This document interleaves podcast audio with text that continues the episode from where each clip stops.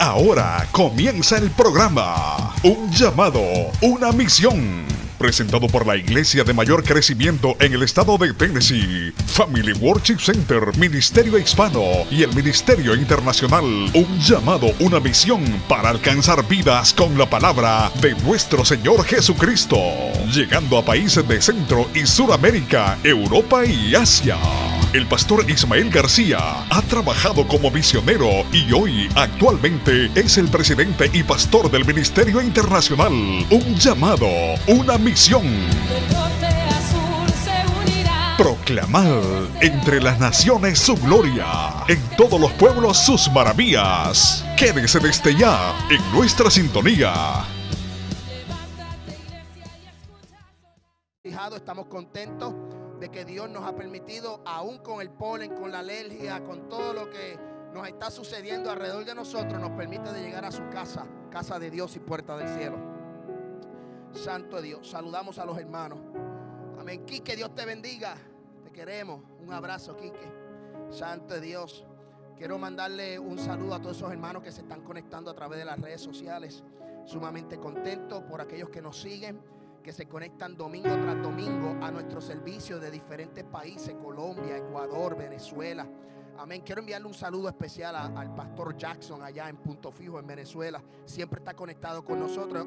La próxima semana estaremos presentando algunos videos de lo que estaremos haciendo este año para apoyar las misiones. Algunos ministerios que estaremos apoyando. Uno es Venezuela, Honduras, tenemos El Salvador. Amén. Vamos a estar apoyando ciertos ministerios y quiero presentárselos el próximo domingo, o que no se lo puede perder porque va a ser de mucha, mucha bendición. Y saludamos a toda esa gente linda que siempre se conecta con nosotros. Amén. Vamos a buscar en el libro de Génesis, capítulo 39, versículo 20. Amén. Saludamos a todos los hermanos que por primera vez están visitando nuestra congregación.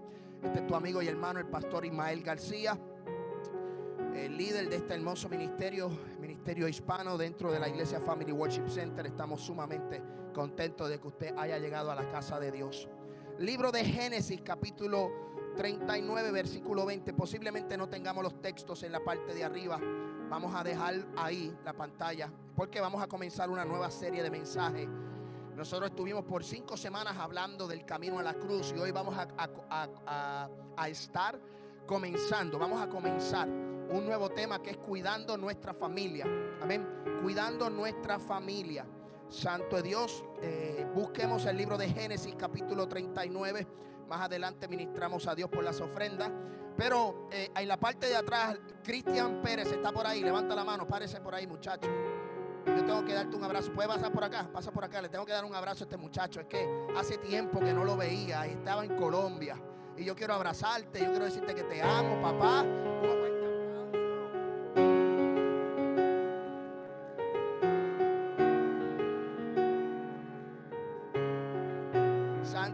este muchacho se me escapó para Colombia, pero ya regresó y estamos sumamente contentos de que esté con nosotros y a todos los hermanos que eh, asisten a la iglesia. Pero quería darle un abrazo a ese, a ese hombre de Dios. Libro de Génesis capítulo 39, versículo 20, dice las Sagradas Escrituras en el nombre del Padre, del Hijo y del Espíritu Santo. Y la iglesia dice, y tomó su amo a José y lo puso en la cárcel donde estaban los presos del rey. Y estuvo allí en la cárcel. I want to repeat it again. Yo quiero repetirlo nuevamente. Y tomó su amo a José y lo puso en la cárcel donde estaban los presos del rey. Y estuvo allí en la cárcel. El tema del mensaje es cuidando nuestra familia. Yo quiero decirle a la iglesia que estamos viviendo tiempos muy peligrosos y eso lo hemos hablado un sinnúmero de ocasiones en esta congregación. Yo quiero decirle a todas las familias, a todos los hermanos que nos ven a través de las redes sociales y los que están aquí, que este tiempo nosotros tenemos que abrir nuestros ojos, nuestra mente y nuestro corazón y entender lo que está aconteciendo a nuestro alrededor. Yo creo que la iglesia tiene que entender lo que es la familia, lo que son los deberes del esposo, los deberes de la esposa, los deberes de los padres con los hijos y los deberes de los hijos con los padres. Por eso en las próximas semanas vamos a estar hablando de este tema, cuidando nuestra familia. Todo comenzó en la creación cuando Dios creó al hombre del polvo de la tierra. Y luego crea a la mujer, su esposa de la costilla del hombre, para dar forma a lo que es la familia. Hoy queremos comenzar esta nueva serie. Yo quiero hablar de la familia, quiero hablar de, esta institución, de lo que Dios ha creado. Antes de cualquier ministerio, antes de cualquier trabajo, antes de cualquier antes de cualquier cosa que el mundo pueda ofrecer, primero está la familia. Está el esposo, está la esposa, están los hijos. Yo no puedo poner el ministerio yo como pastor por encima de la familia. La familia, primero Dios, la familia y después lo que puede llegarse. Hay gente que lo contradice, hay gente que a lo mejor no está de acuerdo conmigo y entienden que obedecer a Dios mejor que a los hombres lo utilizan, pero la realidad es que nosotros como hombres y como mujeres tenemos que cuidar a nuestra familia. La familia está siendo atacada en este tiempo por el enemigo y el enemigo está utilizando las redes sociales, el alcoholismo, la drogadicción, la pornografía, la, infidelidad. El enemigo está utilizando aún la televisión, el internet, la mentira. Satanás vio que cuando Dios creó al hombre, en el huerto del Edén, que lo sacó del polvo, lo creó, lo levantó, le dio un nombre, le dio un trabajo, vio que no estaba solo, le dio una ayuda idónea. Y entonces el enemigo estaba viendo todo esto, pero el enemigo se levantó contra, no Eva, contra la familia. Porque lo que había sido creado en el huerto fue creado por Dios. Recuerden que el enemigo se levantó y quiso ser igual a Dios. El enemigo se levantó y dijo, yo voy a subir hasta allá arriba, hasta la estrella del norte. Yo me quiero sentar en ese trono. Y ahí es donde Dios saca al enemigo con una tercera parte de los ángeles. Y el enemigo no estaba contento. Dios empieza a crear la tierra, Dios empieza a crear, a darle forma. Yo no vengo aquí a lo mejor a tener una teología de cómo se formó eh, la tierra en qué tiempo se dio. Yo lo que quiero darte un principio bíblico de lo cómo es que comienza la familia. Y la familia comienza y nos vamos al libro de Génesis capítulo 2 versículo 18. Y dijo Jehová, Dios, no es bueno que el hombre esté solo, le haré ayuda idónea para él. Entonces Jehová Dios hizo caer un sueño profundo sobre Adán y mientras ésta dormía, tomó una de sus costillas, cerró la carne de su lugar. Y de la costilla que Jehová Dios tomó del hombre, hizo una mujer y la trajo al hombre. Versículo 23. Y dijo entonces Adán, esto es ahora hueso de mi hueso, carne de mi carne, y esta ya será llamada varona, porque del varón fue tomada. Versículo 24. Por tanto dejará el hombre a su padre y a su madre y se unirá a su mujer y esto será una sola carne. Dios creó al hombre, vio que el hombre estaba solo y decidió crear una ayuda idónea. La mujer no fue creada de la cabeza del hombre para no estar por encima al hombre. La mujer no fue creada de los pies del hombre porque el hombre no puede pisotear a la mujer. La mujer fue creada del lado de la costilla, de al lado del hombre lo que le está diciendo es que es una ayuda idónea. Lamentablemente estamos viendo hombres, alaba, y vamos a empezar con los hombres y posiblemente la semana que viene le demos a las mujeres y después a los hijos. Pero vemos hombres hoy día que son maltratantes, que maltratan. Amén. Cuando se supone que la mujer es una ayuda idónea. Se supone que la mujer es la que te ayuda. Se supone que el hombre es quien tiene que cuidarla, tiene que amarla. Pero el enemigo se ha levantado en contra de este principio bíblico. Porque el enemigo entiende que si destruye la familia, tiene grandes posibilidades de destruir a la iglesia.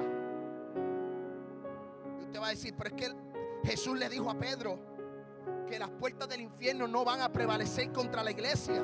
Sí, estamos correctos, el infierno no puede en contra de la iglesia. Pero lamentablemente yo tengo que decir que el enemigo se ha levantado en contra de la familia. Y la iglesia está compuesta porque por la familia. Y estamos viendo que el enemigo está tirando con todo porque él sabe que le queda poco tiempo. El tiempo se acerca. Cristo viene y él está tratando de atacar a la familia. Por eso estamos viendo en las cortes de Estados Unidos más divorcio que casamiento. Por eso estamos viendo divorcio tras divorcio, infidelidad. Estamos viendo adulterio. Estamos viendo fornicación. ¿Por qué? Porque el enemigo está sembrando esto en nuestra familia. El enemigo está tratando de desorganizar, de romper ese diseño. ¿Qué fue lo que Dios creó? Dios creó al hombre y a la mujer y que estamos viviendo en este tiempo. Estamos viendo series televisivas de niños como de adultos, donde se patrocina, donde se habla sin ningún temor sobre el matrimonio del mismo sexo. Estamos viendo cómo el enemigo está utilizando las redes sociales. El enemigo está utilizando la televisión para destruir el principio del diseño que Dios había creado que fue la familia, que fue un hombre, que fue una mujer. Aquí en Génesis capítulo 2 establece que en el tiempo de la creación Dios tomó a Adán, lo durmió y de ahí, de, de esa costilla, sacó a la mujer. Pero hay algo que me llama mucho la atención y yo sé que usted conoce la historia. Génesis capítulo 3, versículo 6. Yo quiero que trajeron sus Biblias hoy. Yo quiero que usted me acompañe con la Biblia. Porque este tema, esto que vamos a hablar, es de suma importancia para nosotros la iglesia. Que nosotros como padres, como sacerdotes del hogar, las mujeres como mujeres virtuosas, mujeres que ayudan, que son ayuda idónea, tienen que abrir sus ojos, tienen que abrir su mente para que vean lo que está aconteciendo. Génesis capítulo 3. Y vio la mujer que el árbol era bueno para comer y que era agradable a los ojos y el árbol codiciable para alcanzar la sabiduría. Y tomó de su fruto y comió y yo también a su marido, el cual comió así como ella. Aquí no podemos echarle la culpa al hombre ni la culpa a la mujer. Aquí ambos tuvieron culpa. Yo no vengo aquí a decir que fue por culpa de la mujer. No. La instrucción fue al hombre. Y el hombre tenía que cuidar a su mujer, tenía que cuidar a su compañera. La mujer estaba sola en el huerto. Parece que era bastante notable, parece que era común que ellos se comunicaran con los animales, porque yo le digo una cosa, si a mí el perrito que yo tengo en casa me habla por la noche, créeme que va a estar, estar fuera de la casa, le voy a dar un bate. Yo empiezo a atar y, y reprender y lo saco. Si a mí un perro me habla o una serpiente me habla, patitas, ¿para qué te quiero? Voy a salir cogiendo y no me van a alcanzar. Yo creo que, que, llego a Puerto Rico sin tomar avión. Pero parece que era común. Esta mujer empieza a establecer, Eva empieza a hablar con la serpiente. Y la serpiente terminó engañando a la mujer y obviamente terminó engañando al hombre. ¿Por qué? Porque el enemigo quería destruir lo que había sido creado. Porque el enemigo quería eh, eh, romper ese diseño, ese principio, esa base para la humanidad. Porque la familia, tanto el hombre como la mujer, Dios le dice, multiplíquese. ¿Para qué? Para que la imagen de Dios sea multiplicada sobre la faz de la tierra. Porque dice Dios que hizo al hombre a su imagen y semejanza. O sea, la mujer y el hombre iban a multiplicar la imagen de Dios sobre la tierra. Por eso yo quiero decirle que las mujeres son bien atacadas. Porque tienen el privilegio de multiplicar. Si son las que tienen el privilegio de dar a luz ese privilegio de multiplicar el rostro de Dios sobre la tierra, el enemigo se levantó en contra de eso. Es de suma importancia que nosotros tengamos mucho cuidado a quien escuchamos, con quien hablamos, porque puede ser el enemigo quien quiera destruir tu vida y tu familia. Por eso Pablo le dice a los corintios, yo tengo un tengo un sentir, tengo algo que me pasa. Y, es que yo no quiero que ustedes sean, le dice Pablo a los Corintios, que ustedes sean extraviados como Eva fue extraviada con la serpiente. Los sentidos son bien importantes. Por eso nosotros tenemos que tener mucho cuidado a quien escuchamos, que vemos, que hablamos, que, es, eh, que tocamos. Hay que tener mucho cuidado. Porque el enemigo es bien astuto y dice la Biblia que como león rugiente está buscando a quien devorar. Entonces,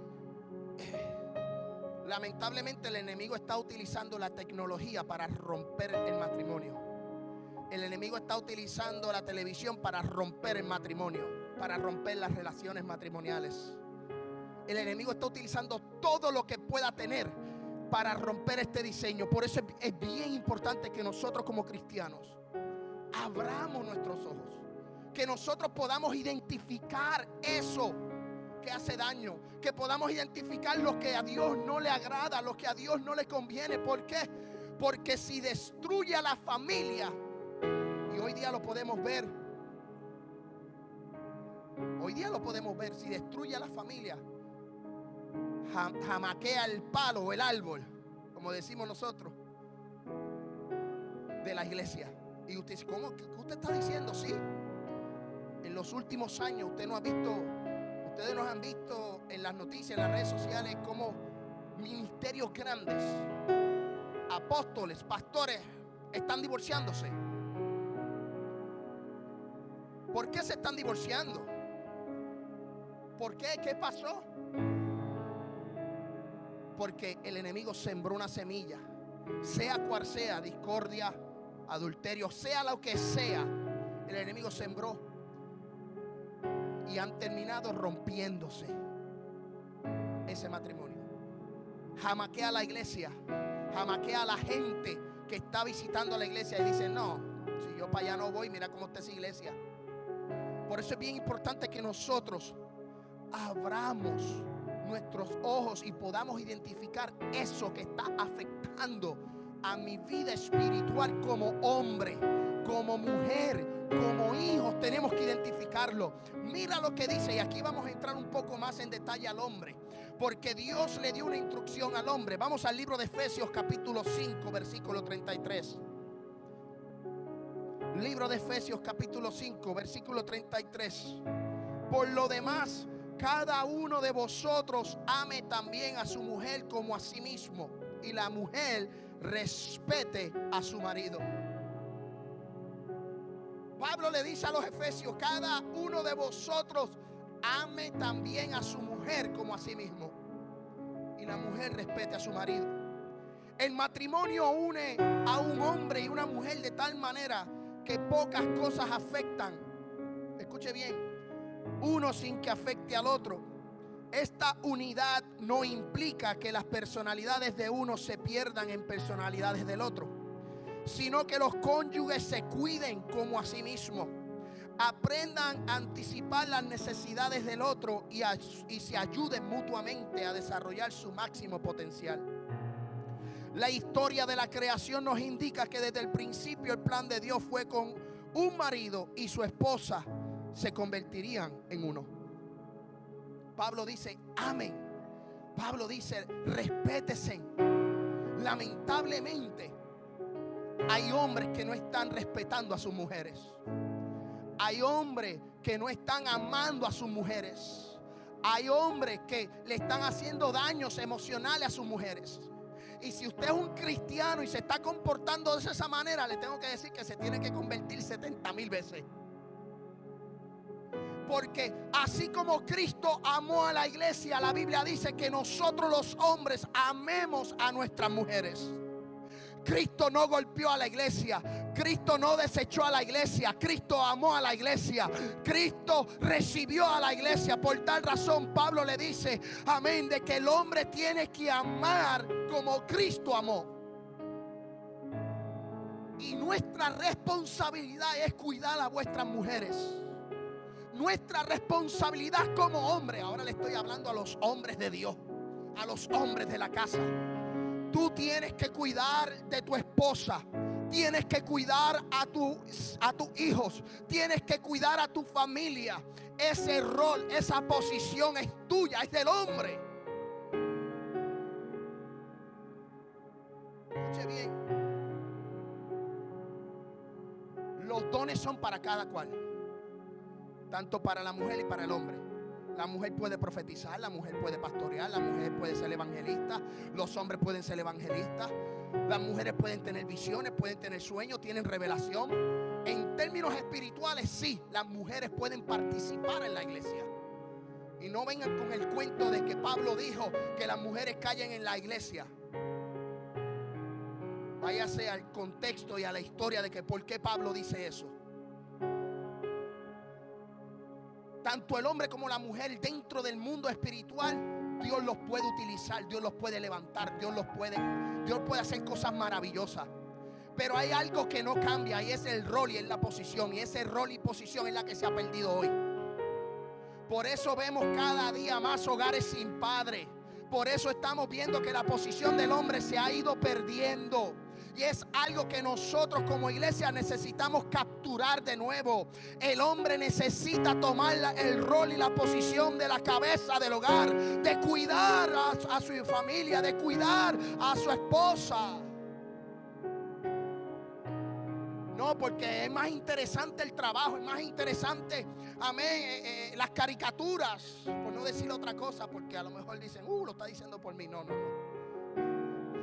Déjame decir algo de caricatura, porque si digo algo, pues lo está diciendo por mí el pastor CG. Yo le voy a decir una cosa, iglesia. A los hombres de la casa, y nosotros vamos vamos a empezar con los hombres de la casa. El hombre necesita tomar la posición del hombre. Necesitamos ese error.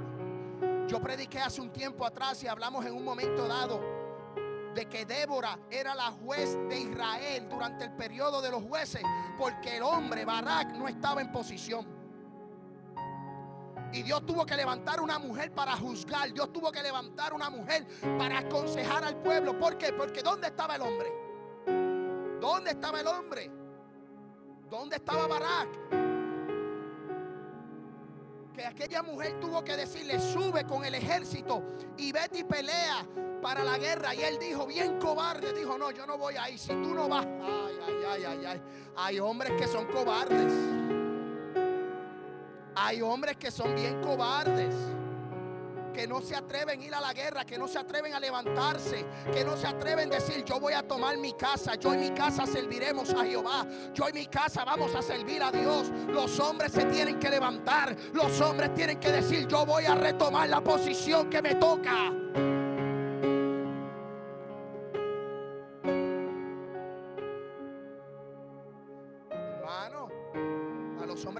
casa. Levántese. Tome lo que Dios le ha dado. Lo que el enemigo ha querido quitarle, que la, esa posición no la cambia nadie. Tú eres el hombre de la casa.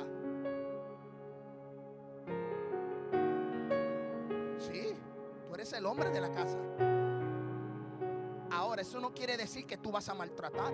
Eso no quiere decir que tú vas a dañar. Eso no quiere decir que tú vas a golpear. No, mentira del diablo. Tú tienes que amar y tienes que respetar. Porque si Cristo vive en ti, se van a reflejar los frutos del Espíritu. Y los frutos del Espíritu es amor, paz, benignidad. Oh, no hay nadie perfecto. Ah, dígamelo a mí. Que cuando estaba preparando el mensaje y donde, ¿verdad? Dios me estaba ministrando, yo decía, ay, me duele, ay, me duele, ay, me duele, ay. Yo, yo trataba, pero tengo que decirlo. Porque lo que le estoy diciendo a ustedes me está tocando a mí. Lo que le estoy predicando a ustedes me está ministrando a mí. Yo no soy perfecto, ustedes no son perfectos, pero Dios le está diciendo a la iglesia, al hombre de la iglesia, toma tu lugar, toma tu lugar, toma tu lugar, levántate.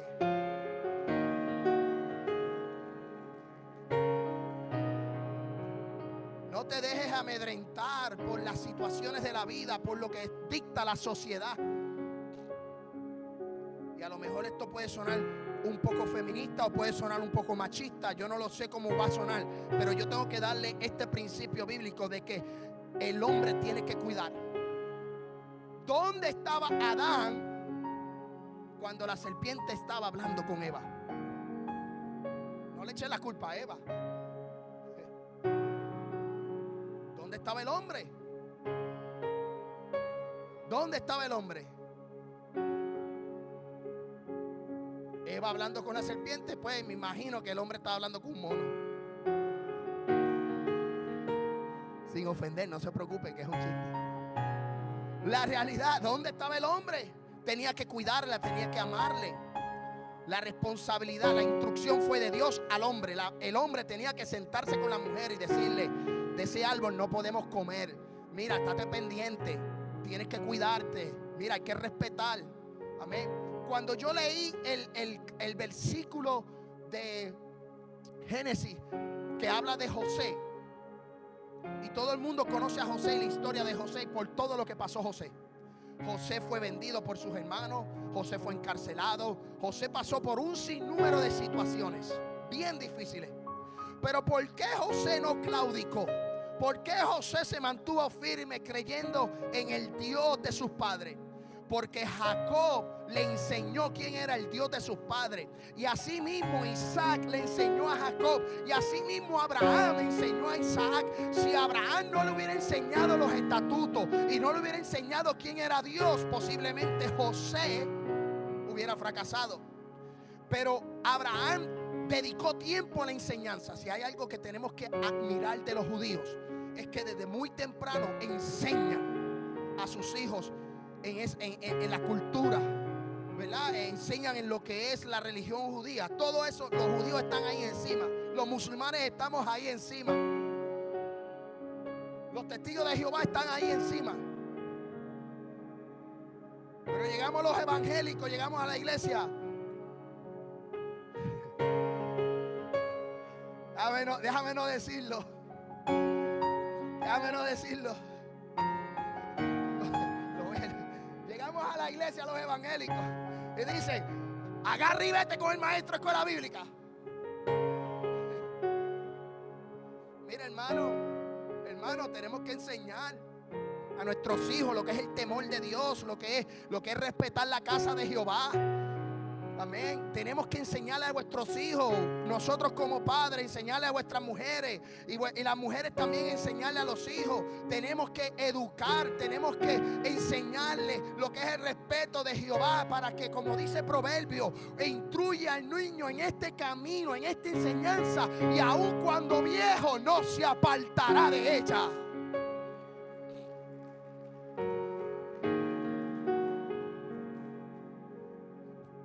Cuando chiquito no me gustaba mucho la iglesia. Eso era culto todos los días, lunes oración, martes estudio bíblico, eh, miércoles este, culto de caballeros, viernes culto de jueves culto de damas, viernes culto de jóvenes, sábado retiro de 6 de la mañana al mediodía o de sábado de 6 a 6. Luego el domingo por la mañana corta al mediodía y por la noche a las 6 de la tarde era culto todos los días. Y yo quería salir a correr, a jugar, jugar pelota, béisbol, baloncesto con los vecinitos, pero no, yo tenía que ir a la iglesia. Aquí son dos días nada más. Aquí son dos días nada más. Ya usted sabe lo que yo voy a decir, ¿verdad? Y escuche bien. Y yo recuerdo que al principio no me gustaba, pero me enseñaban recuerdo la importancia del maestro de escuela bíblica. El maestro de escuela bíblica crea y hace un legado para esos niños. Yo recuerdo mi maestro de escuela bíblica, la enseñanza. Yo la recuerdo como en el día de hoy. Yo recuerdo que a los 12 años a mí se me enseñó sobre la Biblia, se me enseñó sobre los autores de la Biblia, cuánto tiempo tardó en escribirse, qué son los libros proféticos mayores, los menores, los históricos, revelaciones, las cartas de Pablo, todo eso me lo enseñaron a mí a los 12 años, ya yo sabía eso. A los 12 años. Pero ¿qué, qué está pasando hoy día?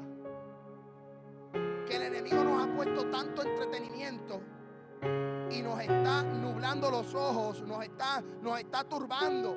Y no estamos, amén, creyendo en que nosotros tenemos una responsabilidad como padre de educar, de enseñar, no tanto a, la esposa, a uno como, como ser humano, sino también a nuestras generaciones. Es bien importante que nosotros cuidemos a nuestra familia. Pastor, pero yo soy madre soltera. Pues si usted es madre soltera, usted es el sacerdote de esa casa. Usted es la que tiene que enseñar. Si usted es padre soltero, usted tiene que tomar esa responsabilidad. Escuche bien esto. Mira lo que dice Mateo capítulo 19. Esto es para los hombres.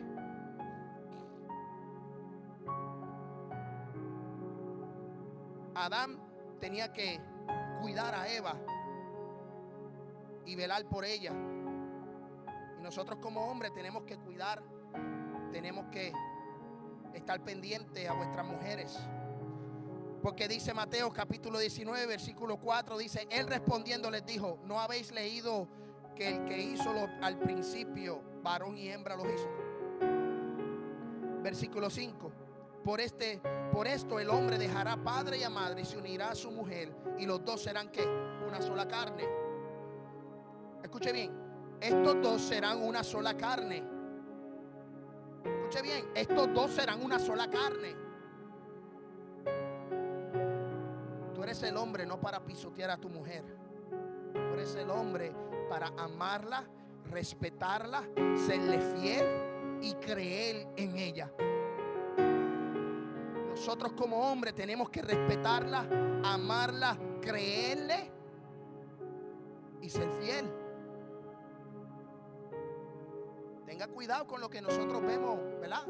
Por las redes sociales, porque bajo la gracia, Cristo dijo que si aún pensaras en tu mente y codiciar en la mujer de tu hermano, ya pecaste.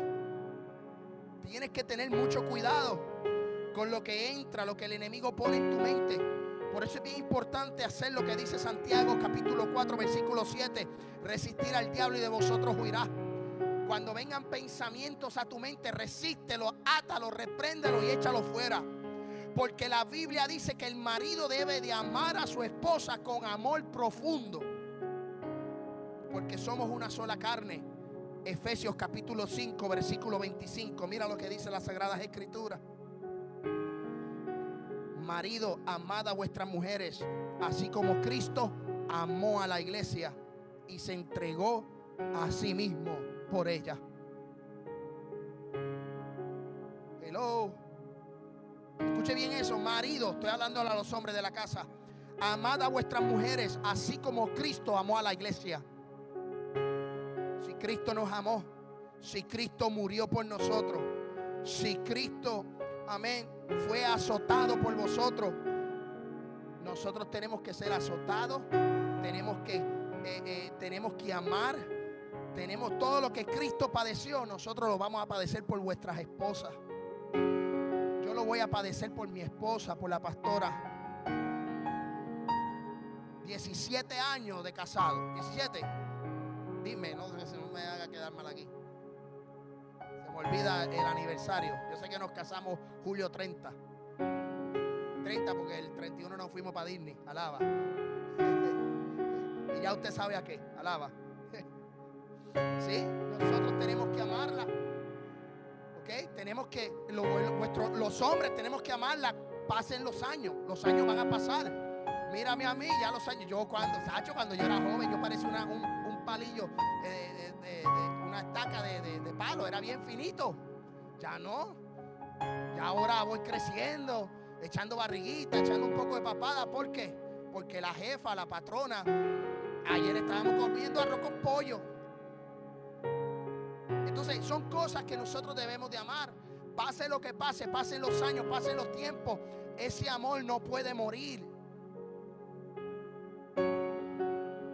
Hermano, Encienda la chispa si se siente apagado.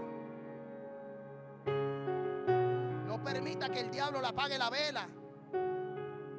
No permita, hermano, que el diablo le, le robe la bendición de amar a su mujer. Hermano, de vez en cuando, haga noche de gloria, noche de avivamiento en su casa.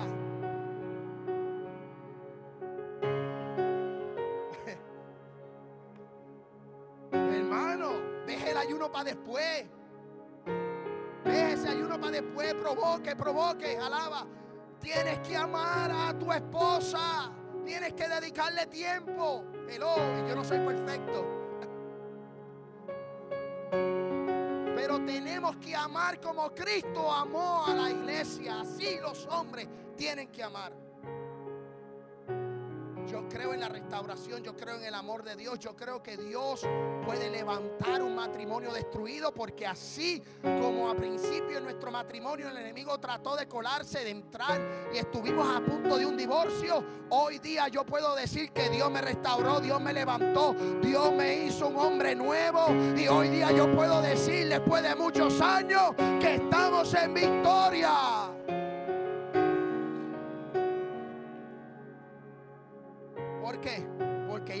Buscar a Jesús y yo decidí buscar a Jesús. Y cuando ambos nos pusimos de acuerdo a buscar a Jesús, Dios empezó a restaurar, Dios empezó a levantar. Dios empezó a, a, restaurar esta vida, este matrimonio. Si yo les hago el cuento de que esos primeros tres años de casado fue difícil. Yo tenía 23, 24 años. Esos primeros tres años, imagínense, un joven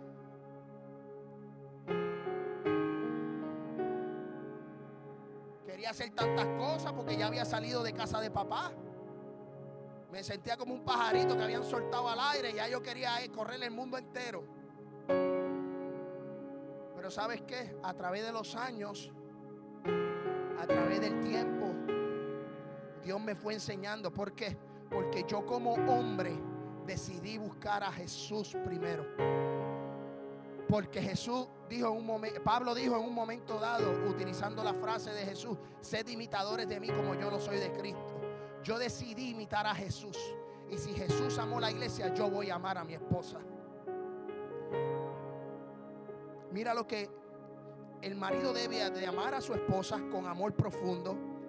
Pero no solo eso, el marido debe de proveer para el sostenimiento. Efesios capítulo 5, versículo 28. Escuche bien.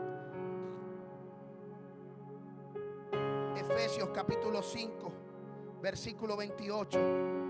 Dice, así también los maridos deben de amar a sus mujeres como a sí mismos sus cuerpos. El que ama a su mujer, a sí mismo se ama.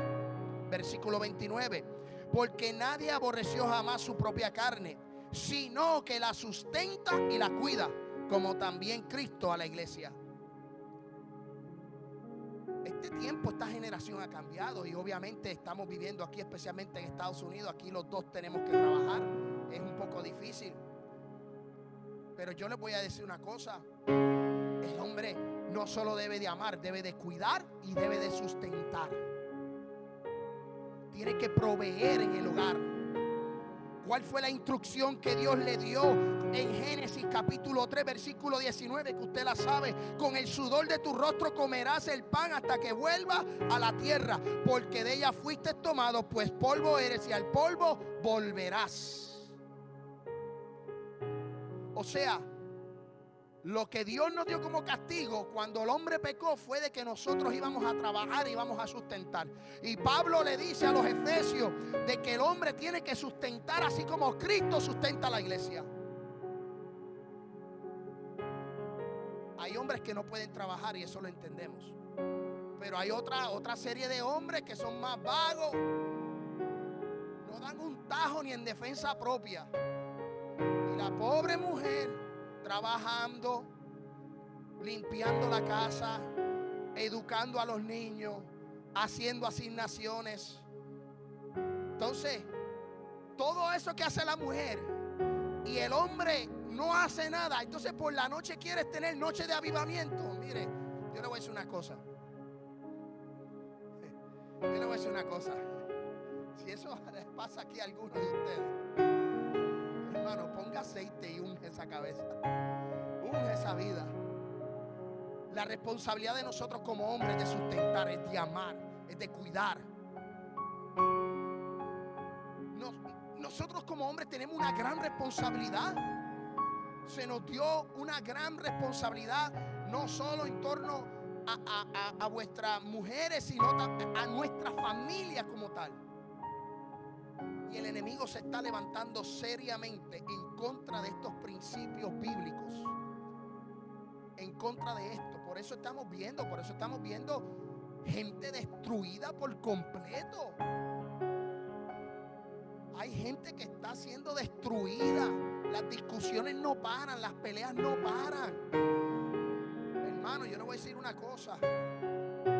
No hay mejor palabra que la que no se dice. Cuando llegan esos momentos de, discusión, porque llegan, hello, no somos perfectos. Alaba. Yo no soy perfecto, yo he tenido mis momentos de discusión. Hemos discutido. Lo que pasa es que ella siempre gana. Ella siempre gana. Pero no hay mejor palabra que la que uno no, dice. Hay, hay, momentos donde uno tiene que quedarse callado, virarse y seguir caminando. Pero por si acaso mira para atrás porque las latinas tienen con chancleta. Y no vaya a ser que una chancleta alcance y le vuele la oreja como Pedro le voló la oreja al soldado. Pero tenemos que cuidarnos. Las discusiones van a llegar. Airaos, pero no pequéis. No le des lugar al diablo. Si no vamos a estar en de acuerdo. Si van a llegar momentos en donde vamos a estar un poco, tú sabes, eh, ahí un poquito, tú sabes, molesto. Pero nosotros que tenemos al Señor, tenemos que ceder, tenemos que orar, tenemos que pedir al Señor que cambie nuestros corazones. Porque imagínese usted que usted pelee con su esposa, con su esposo, y se enojen, y uno agarre para un cuarto y el otro agarre para el otro cuarto, y suene la trompeta. ¿Qué va a pasar de ustedes? Hermano, tenemos que arreglarnos un consejo para los hombres. Por más malo que esté la noche, por más discusiones, no deje su cama. Quédese ahí. No la deje. Han venido momentos de discusiones. Yo no dejo mi cama. No, ahí me quedo. Tiene que olerme. Aunque sea. Tiene que olerme. No. Porque en esa reconciliación hermano, a guayar yuca todo lo que da. ¿Por qué? Porque tiene que amarse el uno al otro. Van a llegar momentos difíciles. El enemigo va a poner cositas pequeñas para hacerlos caer, para romper una discusión. Amén. Cualquier cosa puede romper el matrimonio. El marido debe ser leal a su esposa. Mira lo que dice Mateo capítulo 19, versículo 5.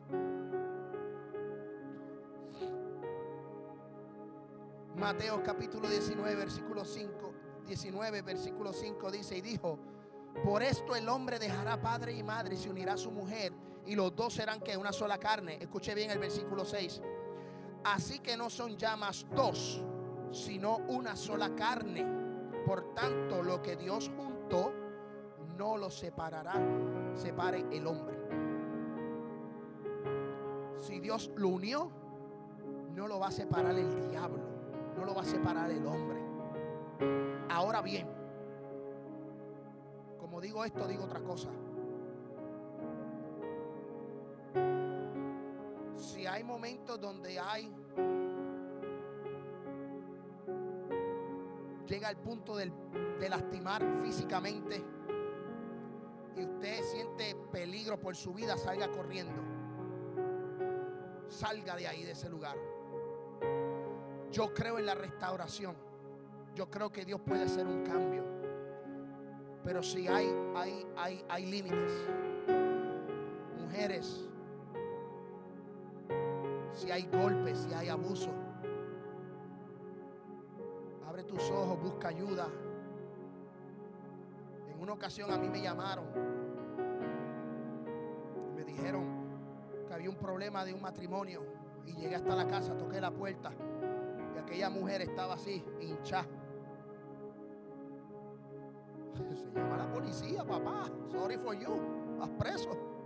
Yo como pastor no voy a decir, no, que Dios, te, Dios los va a levantar. No, no, no, Dios los va a levantar, pero primero tiene que ir a la cárcel, tiene que pagar por eso. Y hay gente que me está viendo y hay gente que va a decir, no, estamos en desacuerdo. Pero hay que tener mucho cuidado a dónde llegan los puños, a dónde llegan las palabras. Porque es bien difícil después restaurar, agarrar confianza.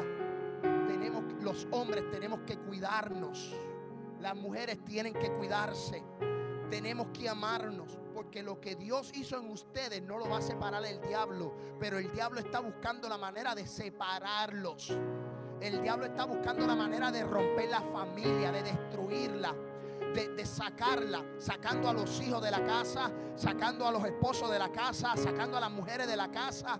Escuche bien, iglesia, abre tus ojos, no permita que cinco segundos de pasión rompan lo que Dios ha hecho en ustedes. No podemos permitir eso. Tenemos que cuidarnos porque lo que Dios unió no lo separa el hombre. Mira lo que dice Proverbios capítulo 5 versículo 18.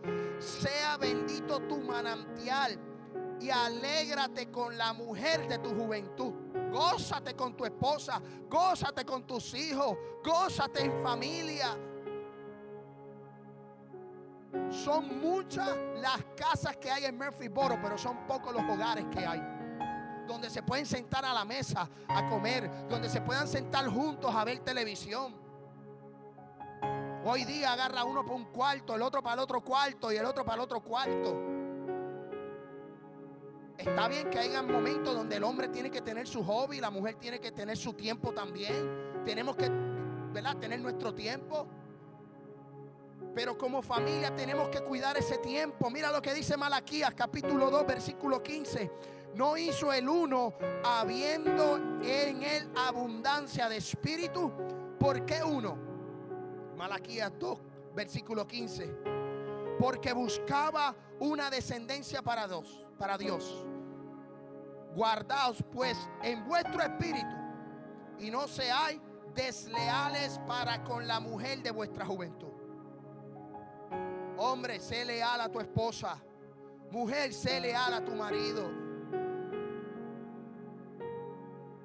Tenemos que ser leal, tenemos que ser fieles. Esto no es una conferencia de matrimonio, pero Dios me estaba hablando. Porque es bien importante que en este tiempo la iglesia cuide a la familia. Hay situaciones a veces donde el, hombre no le habla por tres o cuatro días a la mujer. Y hay momentos donde el hijo y el papá no se hablan por días.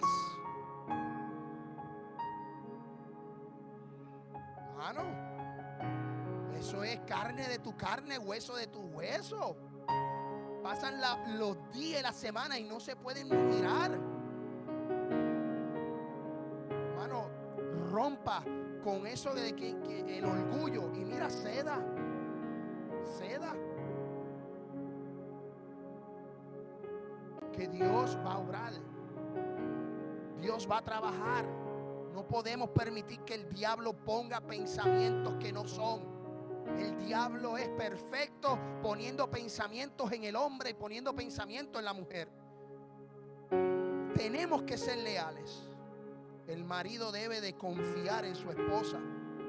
Y el marido debe de consolar a su esposa. Primera de Samuel, primera eh, capítulo, primera de Samuel, capítulo 1, versículo 8. Y dice que el cara su, su marido le dijo a Ana, ¿por qué lloras? ¿Por qué no comes? ¿Por qué estás afligido tu corazón? ¿No te soy mejor yo que diez hijos? Ana estaba triste porque era estéril y la otra se burlaba. Y el cana la consolaba y le decía, pero mira, yo soy tu esposo, yo soy tu marido. Nosotros como hombres tenemos que consolar a vuestras mujeres, a vuestras esposas, consuélela. Cada carro viene con un manual. Yo no tengo el manual para las mujeres. Son un poquito a veces difíciles de entender esfuerzo de entenderlas. Haga, haga, haga el esfuerzo de entender a su esposa. Aunque no sepa cómo hacerlo, échele el brazo y consuélala. Dígale, Cristo está contigo. Cristo, aunque no sepa decir más nada, pero consuélela.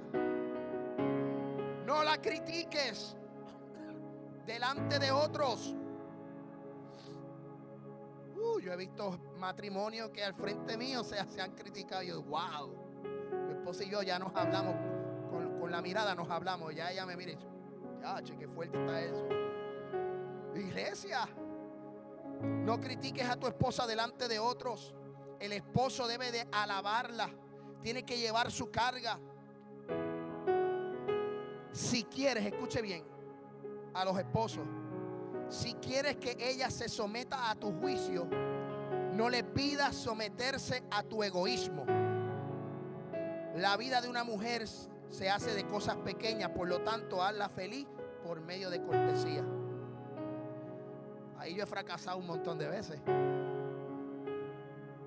Yo no soy la persona más detallista, porque no lo soy. Yo eso lo admito, no soy detallista. Pero cuando regalo, regalo bueno. No todos los días llego con un arreglo de flores. Pero cuando regalo, regalo potente. Sí. Hermano, dele un buen regalo a su esposa. Dele un buen regalito.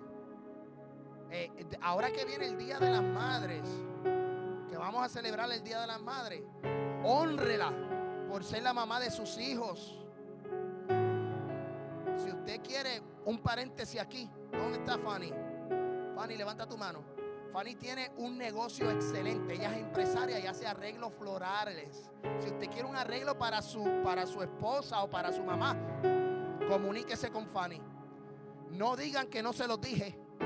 No digan que, que, nadie les dijo. No, le estamos dando los tips. Ustedes, los esposos, mira, regalen algo bueno. Ahí sean un poco más detallistas que el pastor.